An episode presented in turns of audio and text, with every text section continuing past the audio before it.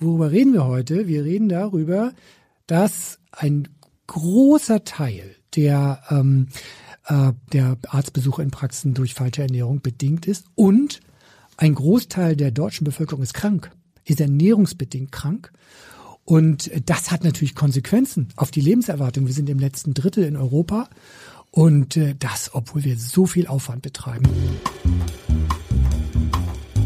Dr. Matthias Riedel. Gesünder Leben mit dem aus dem TV bekannten Ernährungsdoc und Elisabeth Jessen.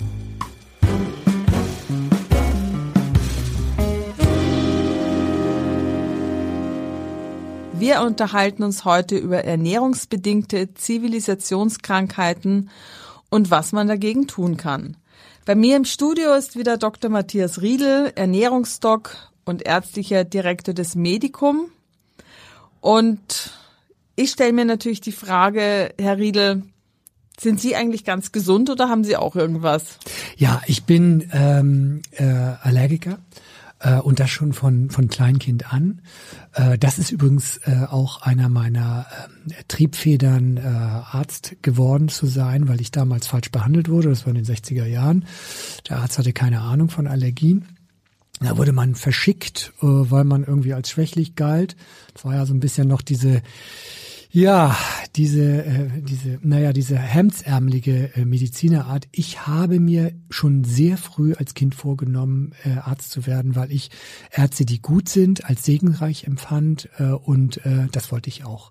Und, und für mich ist daraus auch entstanden, unnötiges Leid durch äh, nicht verbreitetes Wissen zu verhindern und das Leid derzeit äh, in Deutschland durch ähm, nicht vorhandenes Wissen über Ernährung ist die wichtigste Krankheitsursache überhaupt. Und das ist für mich die Triebfeder.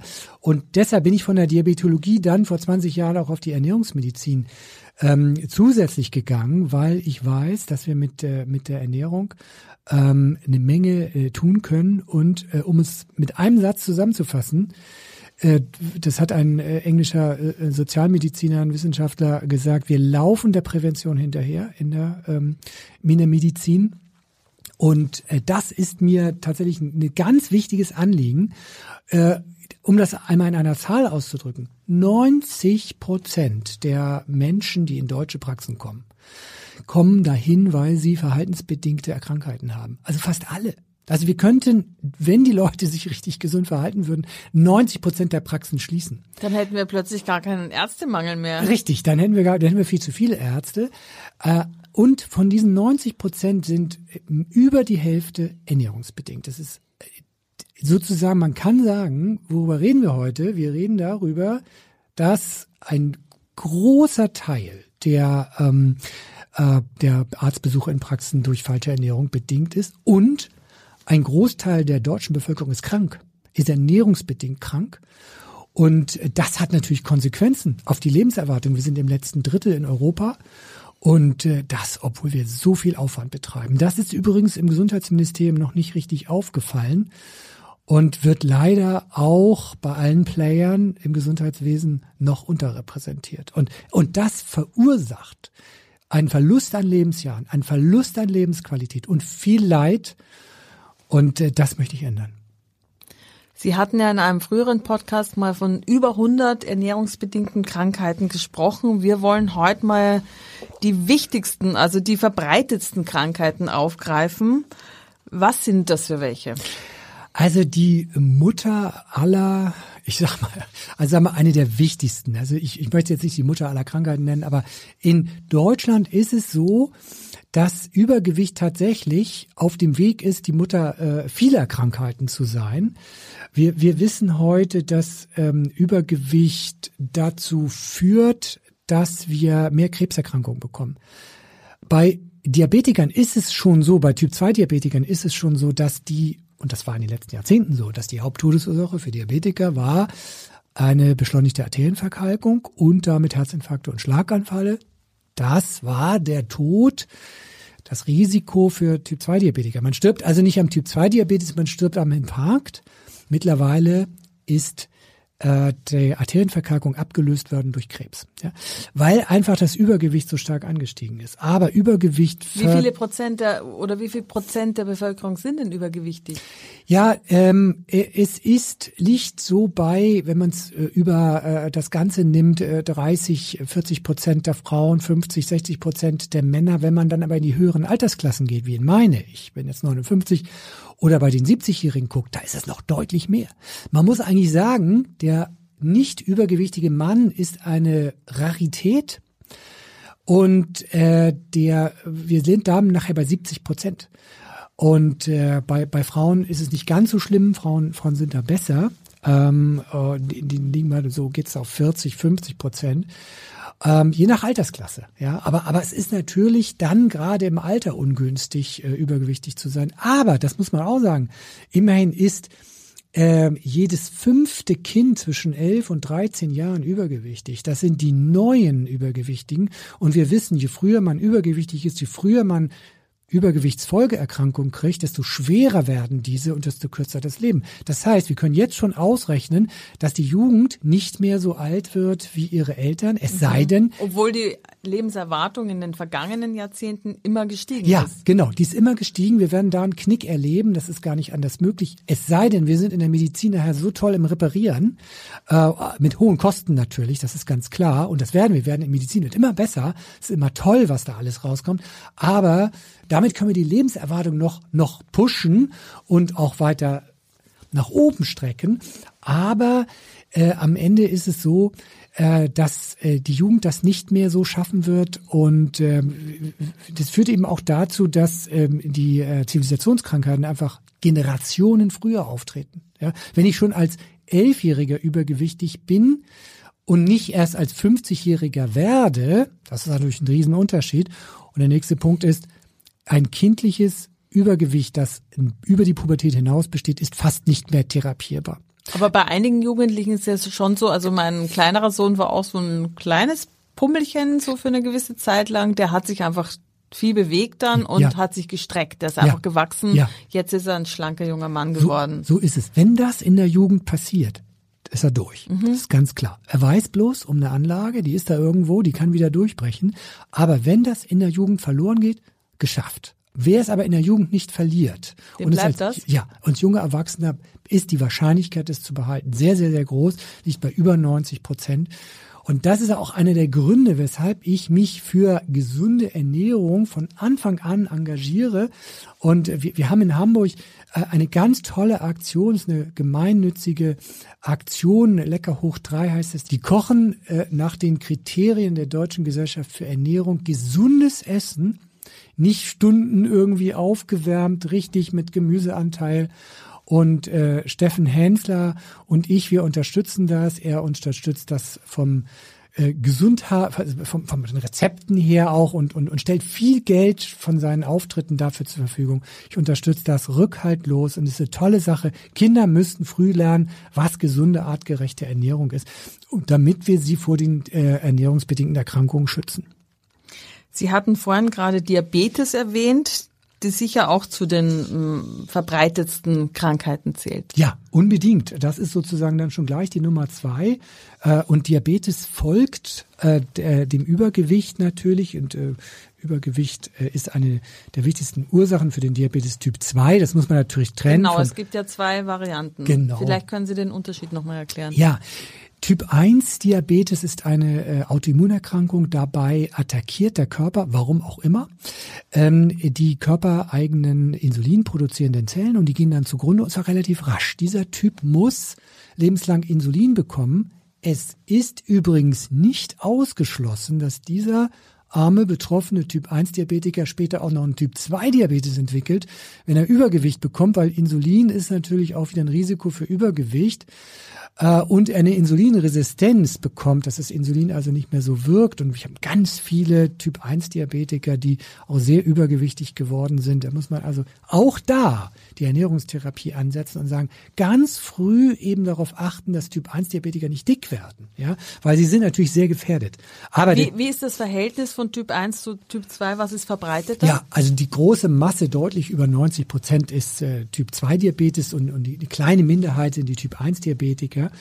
Und äh, die ähm, äh, Häufigkeit von Typ 2 Diabetes, die liegt ungefähr in, bei uns in der Gesellschaft äh, für Hamburg ungefähr bei 8 Prozent, Starnberger See 6 Prozent, Sachsen, Thüringen. Die Bayern sind gesünder? Ja, nee, nee, nicht die Bayern. Die Starnberger. Die Starnberger. Ja. Das hat natürlich auch einen sozialen Gradienten. Das ist natürlich ganz klar. Also wenn man sich gesünder ernährt oder ernähren kann, äh, und dann äh, äh, hat man ein geringeres Diabetesrisiko. Das ist äh, deshalb, wir haben äh, Regionen. Wie ist, es, wie ist es deutschlandweit? Deutschlandweit liegen wir so acht bis zehn Prozent. Thüringen, Sachsen, da gibt es so ein paar äh, Zentren, da sind wir aber 15 Prozent. Das Oh. ist eine harte Nummer. Ähm, ob das mit August dem Starken zu tun hat, weiß ich nicht, dem ja tausend Kinder nachgesagt werden, der selber Diabetes hatte. Weiß ich nicht, aber ist nur Schatz am Rande. Aber, ähm, letztlich ist es so, dass wir eine hohe Dunkelziffer haben. Also diese acht bis zehn Prozent, äh, das, das stimmt nicht. Wir haben mit Sicherheit nochmal zwei Prozent dazu. Und wenn wir dann wieder mal in den Altersklassen gucken, dann bei den 60, 70-Jährigen, da springt dann die Wahrscheinlichkeit, der Diabetes zu bekommen, enorm in die Höhe. Sind bei 20, 25 oder mehr Prozent. Äh, deshalb muss man in den Altersklassen auch danach suchen, aktiv. Es gibt doch den Ausdruck Altersdiabetes. Sind das diese Leute? Äh, ja, früher haben wir das Altersdiabetes genannt. Als ich noch äh, junger Assistenzarzt war, äh, da gab es ja auch äh, nicht so viele übergewichtige Menschen. Und ähm, äh, da kam der der Altersdiabetes in Anführungsstrichelchen, der kam dann so mit mit 50, 60, 70, 80. Und ich kenne Familien, da hat die Oma das mit 70 gekriegt, die Tochter mit 50, die Enkelin mit 25 und der Urenkel, der wird das mit 12, 13 bekommen, weil die Ernährung sich so dramatisch verschlechtert hat.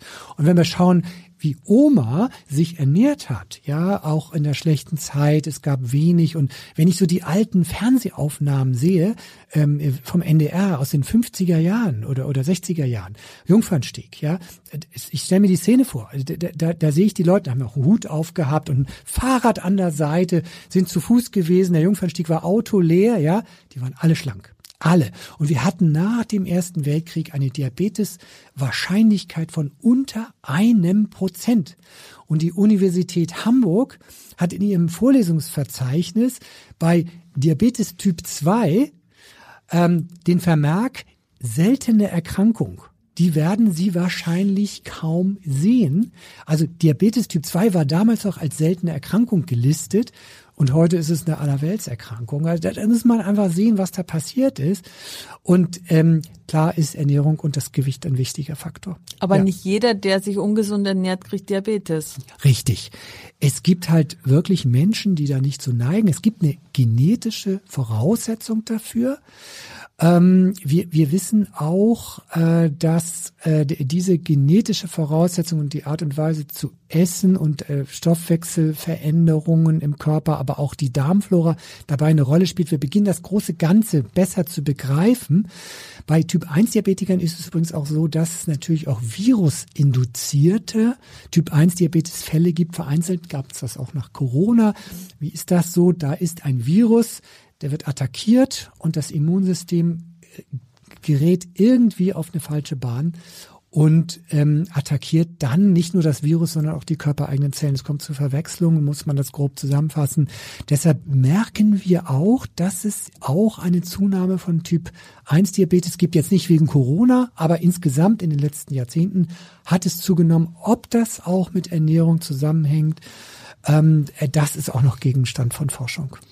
Ist denn, wenn man an Diabetes 2 erkrankt, immer die falsche Ernährung schuld oder gibt es auch Menschen, die sich nachweis nachweislich gesund ernähren und trotzdem Diabetes kriegen? Ja, es gibt die kleine Minderheit der, äh, früher nannte man das Diabetes Typ 2a, also der schlanken äh, äh, Typ 2 Diabetiker, die, die eine andere genetische Disposition haben. Gibt es verschiedene genetische äh, Situationen äh, für äh, die, die Entstehung eines äh, Typ 2 Diabetes. Und ich sage mal, ja, die, die schlanken Typ 2 Diabetiker, die haben es natürlich schlecht, ja, weil ich sag mal, die Wahrscheinlichkeit, den Typ 2 Diabetes loszuwerden, die hängt sehr stark eben mit dem Gewichtsverlust zusammen. Und wenn wir 15 Kilo verlieren können, liegt die Wahrscheinlichkeit, den äh, Diabetes loszuwerden, bei äh, ähm, über 80 Prozent. Aber wenn man nur 5 Kilo Übergewicht hat, hat man schlechtere Karten. Aber den mache ich auch immer Mut. Sage ich, also, okay, wir haben ja nicht nur die Gewichtsabnahme. Vielfach wird, und das ist falsch, wird ähm, in der Medizin sehr stark auf die Gewichtsabnahme ähm, fokussiert. Oh, es ist noch eine zweite Säule, die ist völlig vernachlässigt. Und das ist natürlich auch eine Chance für die schlanken Typ-2-Diabetiker, nämlich antidiabetische Ernährung. Ja, es gibt Lebensmittel, die sind diabetogen, das heißt, die fördern den Diabetes, so die Cola, ne, und Backwaren und Kohlenhydrate und, und Chips und Chips, ja. und dann haben wir die antidiabetische Ernährung, da die sind richtig nachweisbar ähm, äh, Risiko vermindern. Das sind Nüsse beispielsweise, Gemüse, aber auch äh, äh, gesunde Öle als Beispiel. Die müssen wir ausspielen. Also diabetogene Lebensmittel runterfahren und äh, die, äh, die antidiabetischen Lebensmittel hochfahren. Das ist das eine. Und die dritte Säule ist natürlich ganz klar. Und äh, da, da, ich höre schon, wie, wie die äh, Sportmediziner hinter mir äh, mit den Füßen scharen, die sagen, ja, Sport ist das Wichtigste. Nein, Sport ist nicht das Wichtigste, aber Sport ist mega wichtig. Also man muss ja? sich auch bewegen. Alleine ja. das Essen zu verändern ja, reicht nicht. Genau. Vor 20 Jahren oder 15 Jahren haben wir noch gesagt, äh, war ja so, wenn einer Diabetes hat, beweg dich mehr, mach Sport, äh, dann wird das schon besser. Ja, also das hat sich umgekehrt, weil die Art und Weise in Deutschland sich zu ernähren so dramatisch schlechter geworden ist, dass sozusagen die Ernährung die Hauptursache gewesen ist. Ernährungsverbesserung ist der große Bruder der äh, körperlichen Bewegung. Das ist der kleine Bruder. Ja, aber sie ist enorm wichtig, weil ich damit Muskeln aufbauen kann. Muskeln sind der der, der richtige Gegenspieler ähm, äh, äh, zu dem Diabetes. Die saugen den Zucker auf, die wirken antidiabetisch, antientzündlich und natürlich beim Sport verbrauche ich auch Energie. Das ist auch gut. Also liebe Hörerinnen und Hörer, raus in die Natur, bewegen, ab ins Fitnessstudio, Radfahren, alles, was Ihnen einfällt. Wenn man erstmal damit angefangen hat, das kann ich aus eigener Erfahrung sagen, dann fällt es immer leichter. Oh, und eins, eins fällt mir noch rein, ja? wenn ich noch sagen darf. Ähm, tatsächlich ähm, ist es wichtig, ähm, auch ähm, äh, insgesamt Stress zu reduzieren. Der Stress wirkt Diabetes fördernd, das ist so. Deshalb rate ich auch zu jedem Meditieren, Lernen. Das ist etwas, was jeder machen sollte. Und schlafen, ausreichend schlafen. Weil, wenn ich schlecht schlafe, dann steigert sich am nächsten Morgen äh, die Menge der Hungerhormone. Ich habe mehr Appetit. Der Blutzucker steigt an. Es ist messbar. Eine schlecht geschlafene Nacht erhöht den Blutzucker. Und wenn ich Patienten habe, die äh, mit erhöhten Blutzuckerwerten äh, bei mir erscheinen, am Morgen, meine erste Frage, na, wie haben Sie denn da geschlafen? Oh, schlecht. Ja. Und dann äh, haben wir den Grund, ja. Deshalb, es gab ja mal so einen Bestseller Schlank im Schlaf toller Titel, gut gelaufen. Der hatte so seine Mängel, weil es nämlich auch eine Diät war mit zwar richtigen Tipps auch. Schla Schlafen ist schon wichtig, aber Schlafen alleine bringt es nicht. nicht. Und am Ende war es dann doch auch wieder eine Diät mit Empfehlungen, die auch nicht immer alle richtig waren. Ja, gut, schlafen ist ja immer so eine Sache. Ich kenne auch verschiedene Leute, die damit Probleme haben. Ich finde immer wichtig ist, das Fenster offen zu haben. Ja. Also auf Kipp auch wenn wir in der kalten Jahreszeit jetzt sind und trotzdem schläft man einfach besser. Ja, kalt, ja.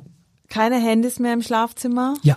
Kein blaues Geflacker mehr, bevor man genau. einschlafen. Ja, genau. Das ist es äh, wichtig. Äh, Temperatur senken. Wir brauchen in der, äh, im Schlafzimmer gar keine Heizung. Lieber eine dickere Decke.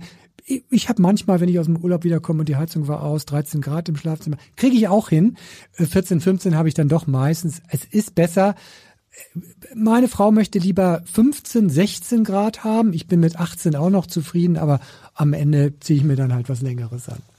Und äh, man darf sich einfach keine schlechten Gedanken machen abends, dann schläft man auch besser. Richtig, nie mehr ins Handy gucken, schon mm. wegen des mhm. Blaulichts und der schlechten Nachrichten. Genau. ja. Ein großes Thema ist sicher Bluthochdruck bei den ernährungsbedingten Krankheiten. Wie wichtig oder wie gravierend ist das Problem? Ja, interessanterweise ist ja, wir haben vorhin Übergewicht gehabt, Diabetes. Übergewicht verursacht oder fördert Diabetes und natürlich auch ähm, Bluthochdruck. Es gibt offenbar bei vielen Menschen so eine Schwelle, äh, dass der Blutdruck äh, konstant bleibt, aber dann kommt noch ein, zwei Kilo dazu, plötzlich steigt er an und dann steigt er exzessiv an. Ja, ähm, natürlich verändert das Übergewicht auch das Bauchfett mit seinen ähm, ähm, Hormonen, den Gewebehormonen, die Blutdruckregulation und wenn dann noch Stress dazu kommt, ja, dann wird nachher diese schöne Autoregulation, die Selbstregulation des Körpers gestört und aus dieser vorübergehenden und gelegentlichen Störung wird dann nachher ein dauerhafter Bluthochdruck. Wir nannten das früher auch essentielle Hypertonie. Ähm, dem äh, muss man rechtzeitig vorbeugen, muss man rechtzeitig erkennen, weil Bluthochdruck, man muss sich das so vorstellen, da steht also dieser Gartenschlauch unter Druck, ja, und dann wartet man darauf, dass er irgendwo platzt. Und so ist das auch. Ähm, es kann zu äh, Rissen kommen, später zu Arterienverkalkung. Das ganze Gefäßsystem ist eigentlich ein schlankes, elastisches Adersystem und durch diesen hohen Druck äh, wird das äh, ähm, Adersystem hart. Es ist richtig so, wenn ich erinnere mich als äh, Student in der Pathologie waren wir ja da auch und in der Anatomie und dann wurden diese ähm, Gefäße, die man sonst, wenn man sie durchschneidet mit der Schere, die sind ganz zart und, und werden wie weiches Gewebe durchschnitten. Und wenn die nachher richtig verkalkt sind, dann kann man da fast mit einer Geflügelschere ran und das macht Knack. Ja, oh. so verkalkt sind die ähm, und das äh, macht eben ähm, der der Bluthochdruck. Aber woran merke ich das, dass ich Bluthochdruck habe? Meist Außer dass man manchmal denkt, oh, regt ja. mich jetzt alles auf und man ja. wird ganz aufgebracht. Aber das ist es ja nicht, das ist ja noch nicht krankheitsbedingt. Genau. Also wenn wenn ich wenn ich äh, aufgebracht und aufgeregt bin, da, dann ist der Blutdruck äh, also situativ erhöht. Das ist auch völlig normal. Deshalb misst man den Blutdruck ja auch nur, wenn man kurz gesessen hat und am besten misst man das auch zu Hause. Beim Arzt ist man immer ein bisschen aufgeregter. Das, das habe ich auch mal gehört. Da, dann müssen die eigentlich ein bisschen was abziehen immer. Richtig, der mhm. Weißkittelhypertonie. Ich messe ungern bei meinen Patienten den Blutdruck, weil ich weiß, oh, jetzt habe ich dann wieder einen Wert. Und dann muss ich, dann frage ich ja doch wieder, wie ist es denn zu Hause? Und dann zeigt er mir das Protokoll, alles gut. Beim, beim Arzt ist es ein bisschen erhöhter. Ne? Also man merkt es meistens nicht. Es geht schleichend. Bluthochdruck macht selten Symptome. Wenn es denn Ohrensausen macht, Unruhe und, und, und Hitzegefühle, äh, dann. Aber wie wird es denn dann festgestellt? Also bei welcher Art von Routinekontrolle oder wie wird das festgestellt? Normalerweise, wenn man nicht zum Arzt und zur äh, Routinekontrolle geht, eben gar nicht. Und, ja, und wenn man zum Arzt geht? Äh, durch die Blutdruckmessung. Nur. Aber die ist ja dann immer erhöht. Ja, genau, das ist das Problem. gell? Deshalb ähm, haben viele eben auch einen unbemerkten äh, Bluthochdruck und der wütet dann jahrelang und dann äh, ist nachher plötzlich äh, das erste Symptom äh, der Infarkt. Ja, wir haben, wenn wenn wir Patienten, die neu ins Krankenhaus kommen mit einem Infarkt, haben die Menschen, die da reinkommen, eine drei-, vierfach erhöhte Wahrscheinlichkeit, dass ein äh, Diabetes besteht äh, und auch vielfach ein unentdeckter. Das heißt also, jeder, der mit dem Infarkt ins Krankenhaus kommt, da muss man den Blutdruck checken, muss man auf Diabetes äh, forschen und dann stellt man fest, oh ja, da besteht schon wohl länger ein Bluthochdruck, wohl länger ein, äh, ein Diabetes, der, der nicht erkannt ist. Deshalb mein Rat auch immer, gerade wenn man aus einer Familie kommt, die vorbelastet ist, wenn es da solche Erkrankungen gibt, zum Check. Es gibt die Gesundheitsuntersuchung kostenlos. Gehen die Leute denn Jahre. dahin? Und wie ist es bei nee. Männern und Frauen? Ja, ganz also ich mache das alle zwei Jahre und es ja. beruhigt mich immer und dann ja. sitze ich auch auf dem Fahrrad und mache Belastungs-EKG und dann sagt er mal, sie waren schon mal besser oder ja, diesmal ist richtig gut oder ja. also das gibt mir eine gewisse Sicherheit. Aber wie, wie sehen dann andere oder wie machen das andere? andere Patienten, ne? Ja, genau, ja, also ja. andere Menschen. Wie, also, wie verbreitet ist das? Ich sag mal so, andere Frauen nutzen äh, die Vorsorgeuntersuchungen äh, recht gut. Die sind das ja auch gewohnt, die gehen zum Gynäkologen und äh, sie sind auch äh, viel gesundheitsbewusster und, und auch hören mehr auf ihren Körper. Sie sind, sie sind da, sag ich mal, schlauer. Ähm, und, äh, und, und meistens färbt das auch noch auf den, den äh, Ehemann ab, den Freund, weil die werden dann von der Frau äh, zum Arzt geschickt. Die passen immer gut auf. Ähm, bei Männern liegt, äh, sind Vorsorgemuffel, dass äh, die Zahlen liegen irgendwas um zehn Prozent, äh, dass Männer zur Vorsorge gehen. Es ist, es ist schlimm. Dramatisch. Ja, ja. Ähm, und da, dabei kommen bei Männern beispielsweise für Darmkrebs ist das so auch noch, der kommt auch noch fünf Jahre eher als bei Frauen. Ähm, das ist leicht, das ist schlecht. Männer sind Vorsorgemuffel, deshalb kann ich auch nur jedem Mann raten, ähm, sich einen Termin zu machen beim Hausarzt und alle drei Jahre hat man Anrecht auf eine, auf eine Untersuchung. Und da wird das alles gecheckt. Ein beliebtes Thema sind auch die erhöhten Blutfette, auch in meinem Freundeskreis. Erstaunlicherweise eher ein Männerthema. Jeder hat irgendwie mit seinem Cholesterin zu tun. Das sind doch erhöhte Blutfette, oder? Ja, genau, das sind Ja. erhöhte Blutfette, ja. ja. Wie groß ist das Problem? Ähm, das äh, ist äh, der dritte große äh, Faktor für die äh, Entwicklung der Arterienverkalkung. Und man muss so sagen, Arterienverkalkung ist in unserer Gesellschaft immer noch die Haupttodesursache. Ja, ähm, das war mal in den 20er, also vor den, also im letzten Jahrhundert, muss man sagen, vorletzten Jahrhundert, also vor 1900, war die Haupttodesursache äh, die Infektionskrankheiten. Ja, also ähm, klar, vor Antibiotika-Ära. Ne? Ähm, und das äh, ist jetzt die Arterienverkalkung und die erhöhten Blutfette spielen dabei äh, eine ga- ganz, ganz wichtige Rolle und sie sind sozusagen im Schlepptau mit dem Übergewicht meist immer dabei. Es gibt ein paar ganz glückliche Exemplare, die bei äh, Übergewicht keine erhöhten Blutfette entwickeln. Ähm, aber das ist eher die Ausnahme, dass man bei Übergewicht sofort eigentlich an erhöhte Blutfette denken muss. Und da ist es eben so, dass das erhöhte LDL-Cholesterin, das muss man messen, das äh, spielt dabei eine große Rolle eben bei der Entstehung von Arterienverkalkung. Und ähm, dazu kommt, also Übergewicht ist ja ernährungsbedingt und dazu kommt, wenn ich mich aber auch noch falsch ernähre mit schlechten Fetten, dann wird das nochmal umso schlimmer. Ähm, und wie ich weiß äh, aus, aus Studien, dass äh, der Nusskonsum äh, direkt äh, die äh, Blutfettwerte senkt, übrigens auch den Blutdruck senkt, Was, was, auch ja das viele, Gewicht. was ja viele nicht wissen, Genau. weil sie immer Angst haben, dass die Nüsse sie dick machen, weil sie ja viel Fett enthalten. Ja, genau, genau. Und äh, also Nüsse sind ein äh, Blutdrucktherapeutikum, ein Blutfetttherapeutikum und ein Diabetestherapeutikum wirken übrigens auch krebshemmend, ja. Also insofern so, so eine, die, die, die Ärzte sind immer auf der Suche nach einer Polypill, äh, heißt es so auf den Kongressen. Ja, Polypill, also eine Pille, die auf alle Krankheiten auf einmal wirkt. Lasst uns Nüsse essen. Ja, genau. Wir, wir haben sie. Wir haben Okay. die Polypill. Das sind, das sind eben die Nüsse. Und, äh, äh, und leider haben wir da, äh, tatsächlich, da, da gibt so viele Missverständnisse noch. Ich erinnere mich noch an die äh, äh, äh, Ministerin Eigner, die mal sagte, ja, ja, Nüsse sind ja ganz gesund, aber man soll nicht so viel davon essen. Falsch. Ja, und, und auch auf allen Vorträgen, die ich halte, kommt diese Frage, genau diese Frage kommt, die kommt immer, die kommt immer. Dieser, ähm, auch bei, ich hatte das auch mal bei, bei ähm, äh, Wissenschaftsjournalisten, äh, da kommt dann die Frage hinten ganz kleinlaut, ja, aber ich esse keine Nüsse und wie viel darf ich denn? So viel, wie du willst. Nüsse können sozusagen eine komplette Mahlzeit ersetzen, weil da ist gesundes Eiweiß drin und, und es ist einfach mega gesund für uns. Es gibt aber auch Menschen, äh, weil Sie ja vorhin sagten, mit Übergewicht geht ganz oft halt diese, dieses Cholesterinproblem einher. Es gibt aber auch schlanke Menschen, die ein Cholesterinproblem haben. Ja, klar, da gibt's genetische ähm, äh, äh, ähm, Dispositionen, das ist ganz klar. Und, und deshalb ähm, mh, muss man, kann man jetzt nicht sagen, Ernährung ist Allheilmittel. Das wird Ernährungsmedizin immer unterstellt. Also äh, jede Fachrichtung macht es, wie es gewohnt ist. Nicht? Der Tischler macht's mit Holz, der, der, der, der, der Klempner mit Metall und der Chirurg mit Messer, ja, und der Internist macht's mit Pillen. Ja, das ist das Problem. Das, ich, ich Sie erinnere sind mich, ja auch Internist. ich bin auch Internist, ja, genau. Aber ich, Sie machen es nicht mit Nee, Pillen. genau. Ich, ich kenne ja das Denken meiner meiner meiner Kollegen und äh, ich, es ist immer so ähm, hier ähm, ähm, Heiner Greten, äh, das ist ja hier Hamburgs äh, ähm, prominenter ähm, Arzt und auch der der der Leibarzt von von Helmut Schmidt gewesen. Ich erinnere mich,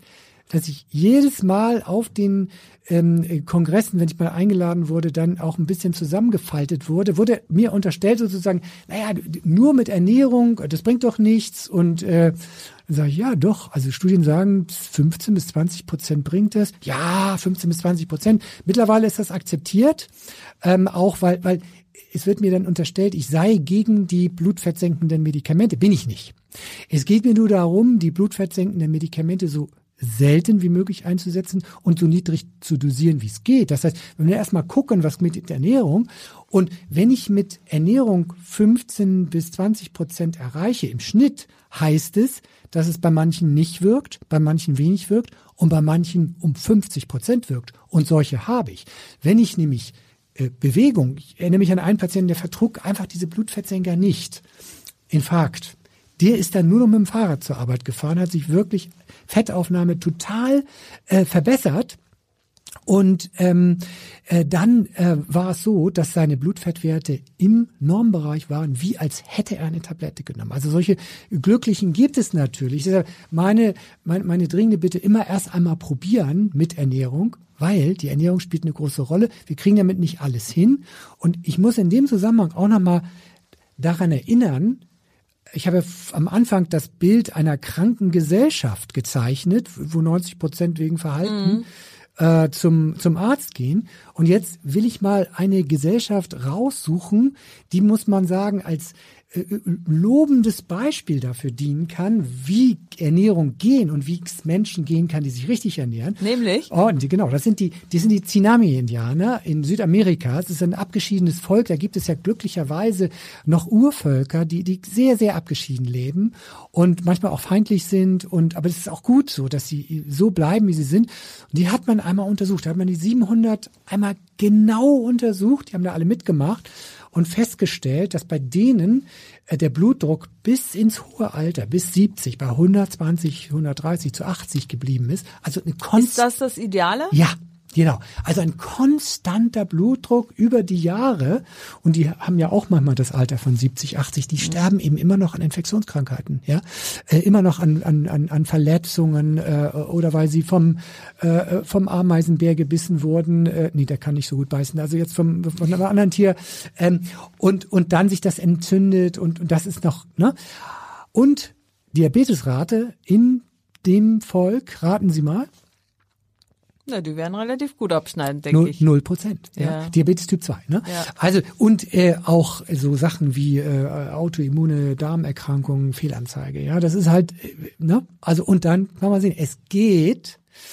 Und äh, äh, Ernährung, das ist, das ist das Maximum, was mit Ernährung geht. Ja, ähm, soll sich jetzt nicht gleich jeder urwaldmäßig ernähren, aber man sieht, was geht.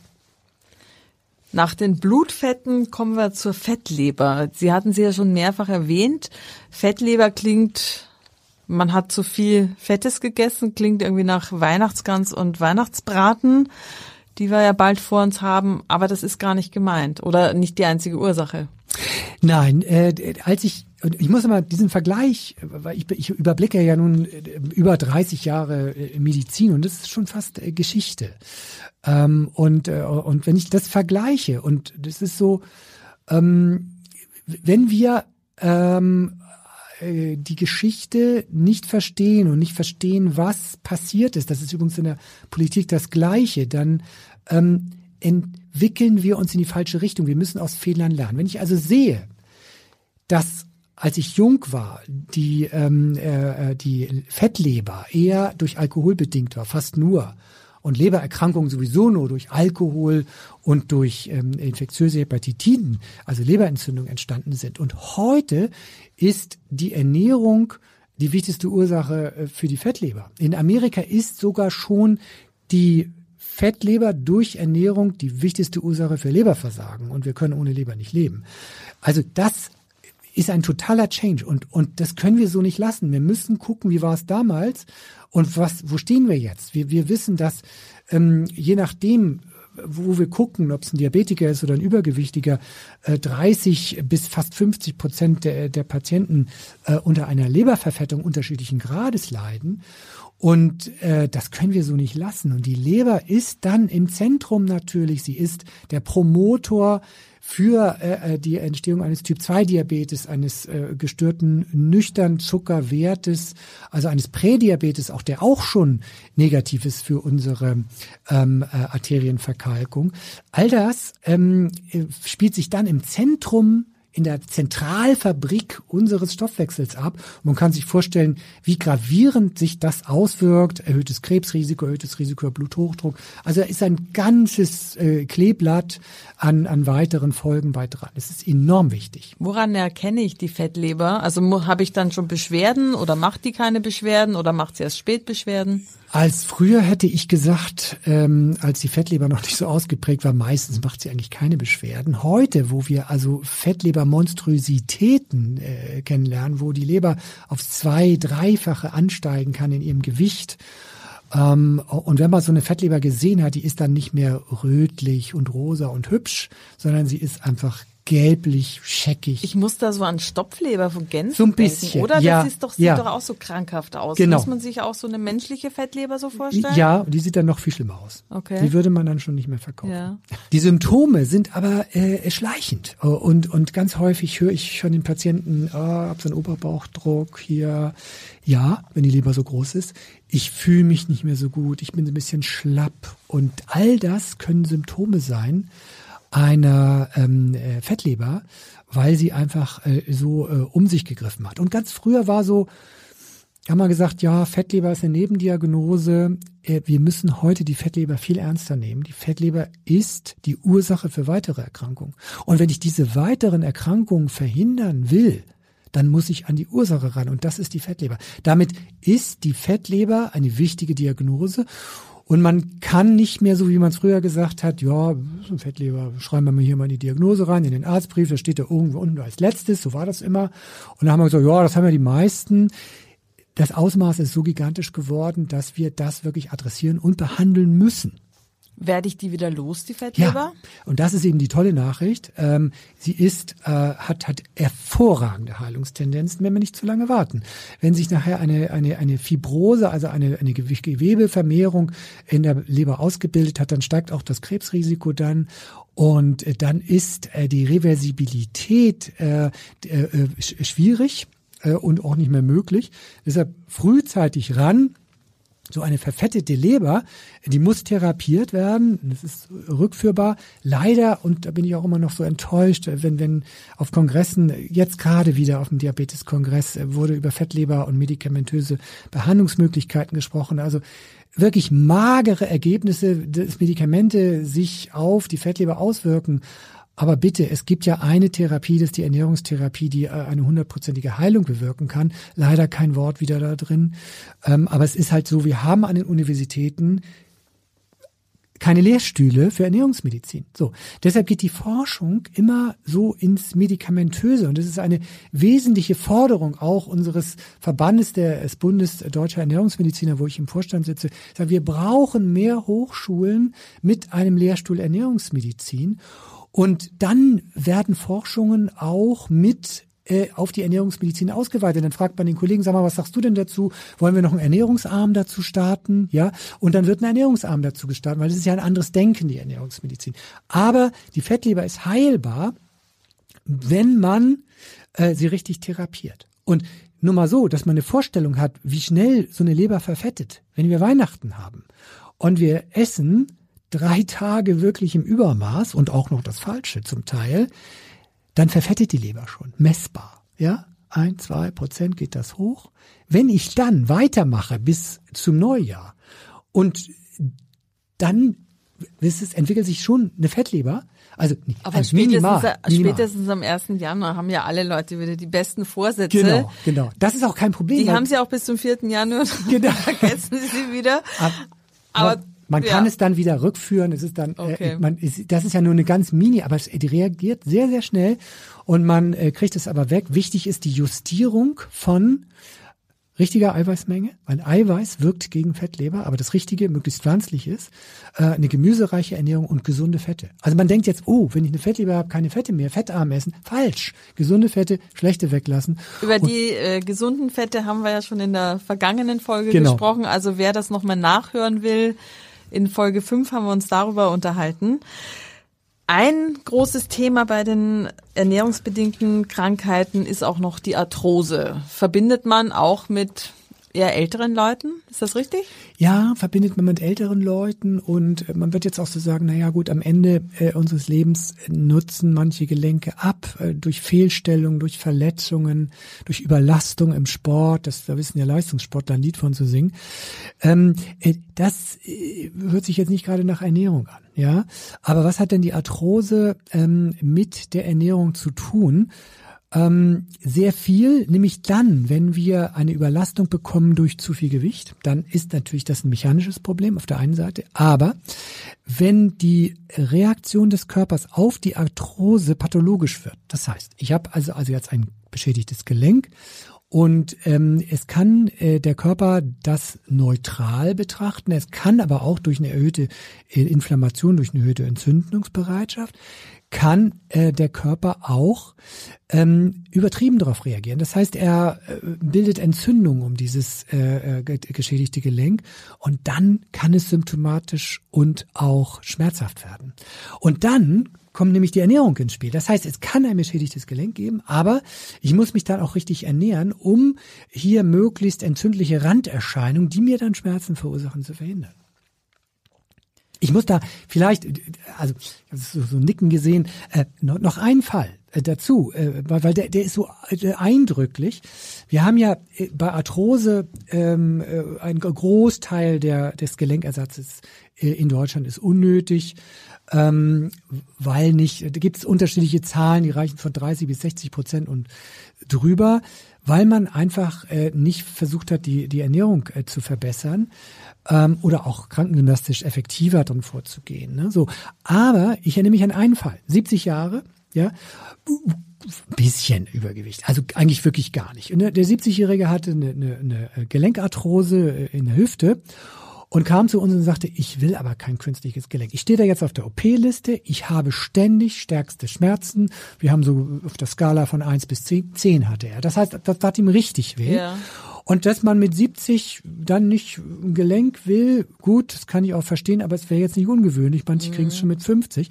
So, und dann haben wir gesagt, okay, versuchen wir es. Ne? Wir haben dann die paar Kilo noch reduziert, dadurch hat er weniger Gewicht drauf, aber das war nicht der Bringer. Wir haben eine antientzündliche Ernährung durchgeführt bei ihm, äh, und zwar im, im wirklich im vollen Ausmaße. Und äh, der Mann hatte nach dieser Ernährungsumstellung eine äh, Schmerzstärke äh, äh, auf zwei. Ja, also von zehn auf zwei und zwei auch nur gelegentlich, nicht immer. Der ist oft von der OP-Liste verschwunden. Und ich kann nur jedem raten, bei Arthrosebeschwerden und vorbestehender ähm, äh, Gelenkersatz äh, einmal einen Ernährungsmediziner zu kontaktieren, um zu schauen, äh, was man da machen kann. Weil wenn die Gelenke schmerzen, bewegt man sich nicht gerne und das ist natürlich erst recht wieder kontraproduktiv. Richtig, ein, ein, sogar ein geschädigtes Gelenk muss bewegt werden, aber richtig, das wissen dann die Krankengymnasten und die Sportmediziner, ja. Aber es hilft äh, äh, einmal auch, äh, die Ernährung richtig zu justieren. Also als Basis die artgerechte Ernährung plus antientzündlich. Und äh, wer also aber erstmal schon mal die Basics machen will, und das gilt für Übergewicht, Diabetes, äh, Bluthochdruck, erhöhte Blutfette, Fettleber, wie bei Arthrose auch, einmal Grund reinbringen, artgerechte Ernährung reinbringen, gucken, was bringt das. Äh, beispielsweise Ernährungstagebuch, My Food Doctor App äh, oder ein Ernährungstagebuch, da haben wir auch Bücher rausgegeben, wo man das so eintragen kann und selbst analysieren kann. Diese Möglichkeiten gibt es und dann sich vielleicht auch an Profi, Schwerpunkt Praxis Ernährungsmedizin äh, wenden, ähm, um das zu verbessern. Nicht denken, das erlebe ich nämlich auch. Manche, manche gucken dann ähm, im Internet und machen schon was besser. Leute, es gibt Profis, die haben das mehrere Jahre studiert und viele Berufsjahre Erfahrung. Und ich sage immer, habe ich ja schon mal gesagt, wir finden immer was und das bringt's meistens auch. Ja. Vielen Dank.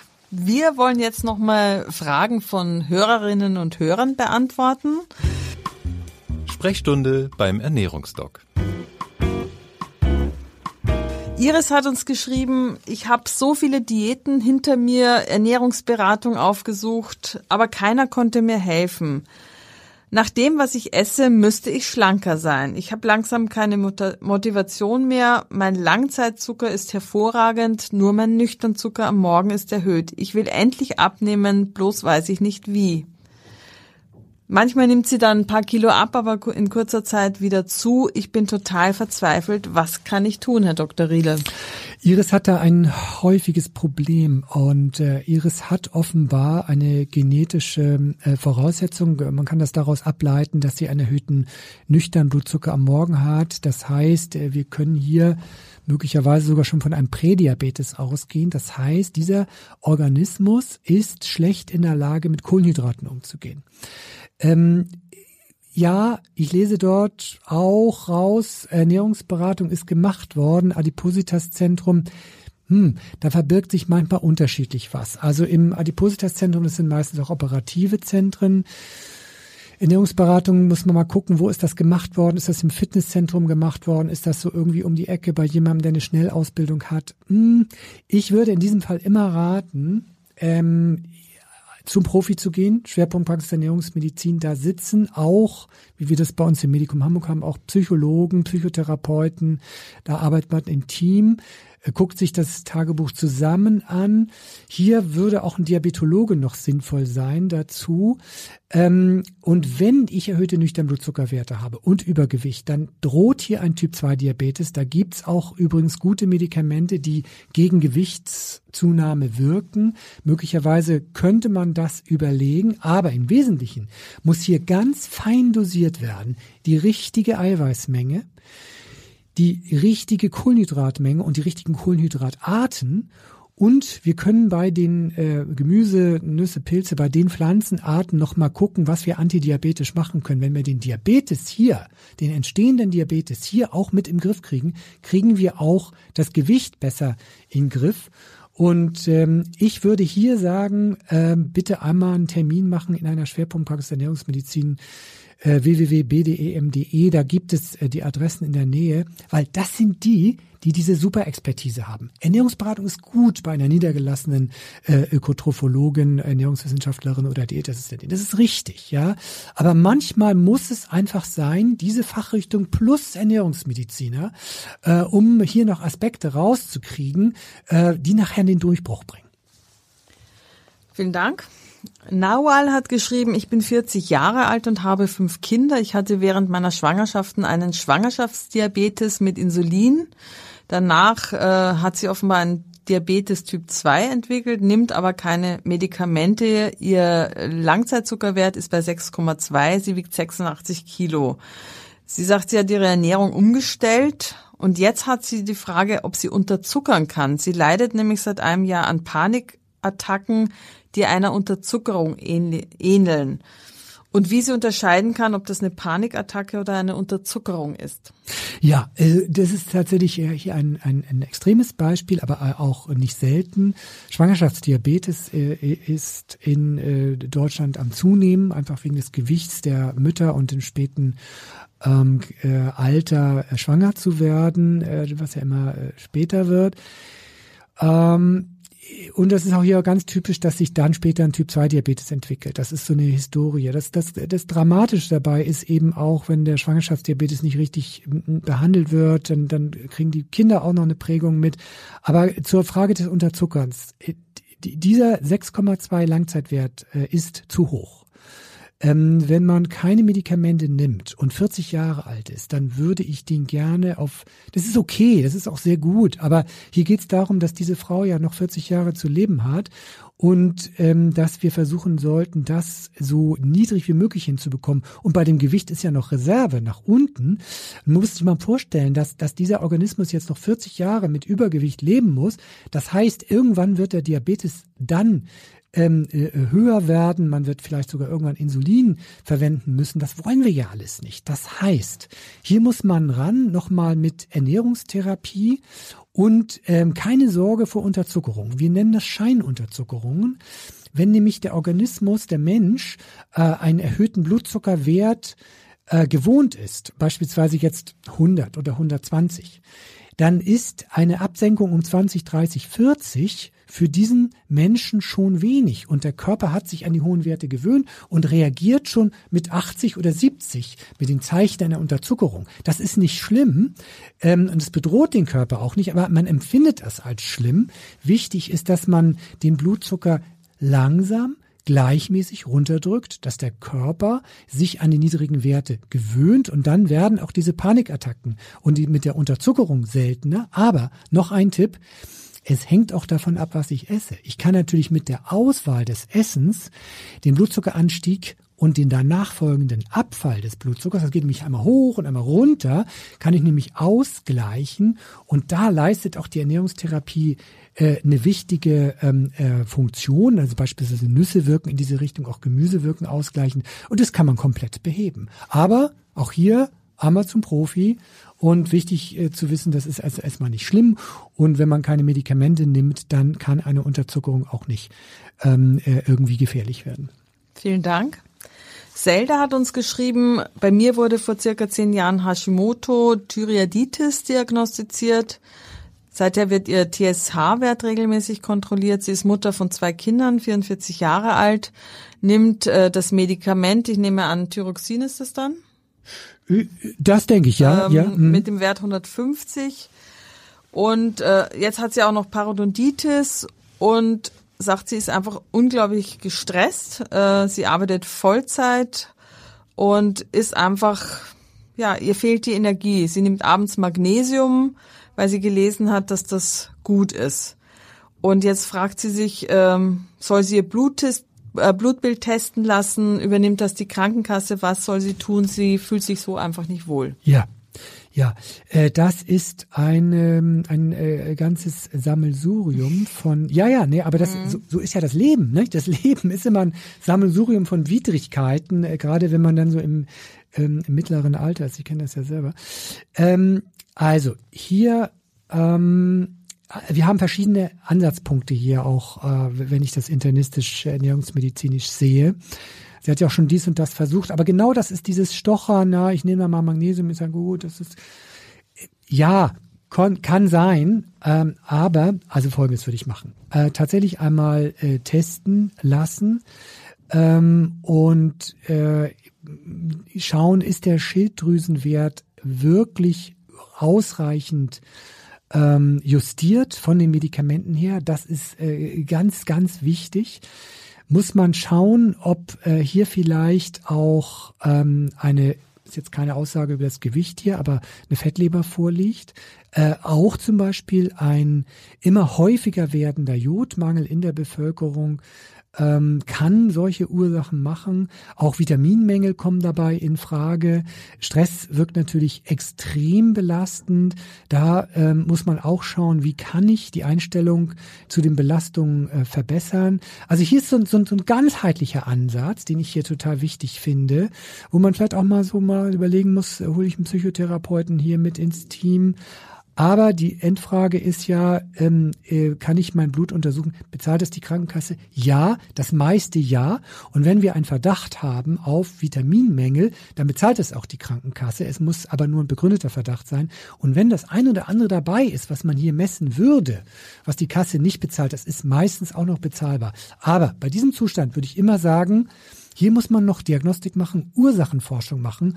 Und das ist man natürlich in einer Schwerpunktpraxis äh, für Ernährungsmedizin ideal aufgestellt, weil ist ja so, das Denken in der Medizin ist, man geht zum Arzt, der Arzt misst Blut, findet in den abgenommenen Werten nichts und sagt dann, guckt sich die Werte an und sagt, oh, Laborwerte sind alle normal ja, bei mir geht's schlecht. Ja, mhm. aber Laborwerte sind normal. Ja. Und dann, und dann, ja. Und das will man eigentlich nicht hören. Das will man, man nicht hören, dass ja. es einem besser geht. Und was soll ich nun machen? Ja, haben wir denn alle Laborwerte gemacht, die wichtig sind? Mhm. Das ist ja dann die Frage, mhm. nicht? Und, und denken wir mal in Randbereiche. Und ich kann den Patienten ja nicht unzufrieden aus der Tür gehen lassen. Es ist, ähm, also da muss man tatsächlich weitere Kreise ziehen und in der ersten Linie ein bisschen äh, ausführlicher und vielleicht nochmal nachgucken mit anderen Laborwerten, um hier die Ursache genau rauszukriegen. Und, und ein ausführlich, und das ist es eben, ein ausführliches Gespräch führen. Das geht in der Fünf-Minuten-Medizin nicht und deshalb machen wir in der Ernährungsmedizin halbe bis dreiviertel Stunde ausführlichste Anamnese. Und die Patienten sagen immer, naja, das bringt mir ja gar nichts, dieses lange Gespräch. Und wir müssen aber den Patienten genau kennen. Und nur dann können wir passgenau und individuell diagnostizieren und therapieren. Danke dafür. Wer noch Fragen hat an den Ernährungsdoc, äh, schreibt mir bitte eine E-Mail an elisabeth.jessen.funkemedien.de. Und äh, bis dahin würde ich sagen, tut was für eure Gesundheit. Wir hören uns in zwei Wochen wieder. Vielen Dank, Herr Dr. Riedel. Ja, danke und vielen Dank für die guten Fragen. Auch die äh, Hörerfragen waren wirklich ganz toll und, und da hoffen wir auf mehr. Wenn ihr noch mehr rund um gesunde Ernährung erfahren wollt, dann folgt mir auf Insta oder Facebook at Dr. Matthias Riedel oder abonniert den Newsletter auf myfooddoctor.de. Tschüss. Die nächste Folge vom Ernährungsdoc hören Sie am Montag in zwei Wochen.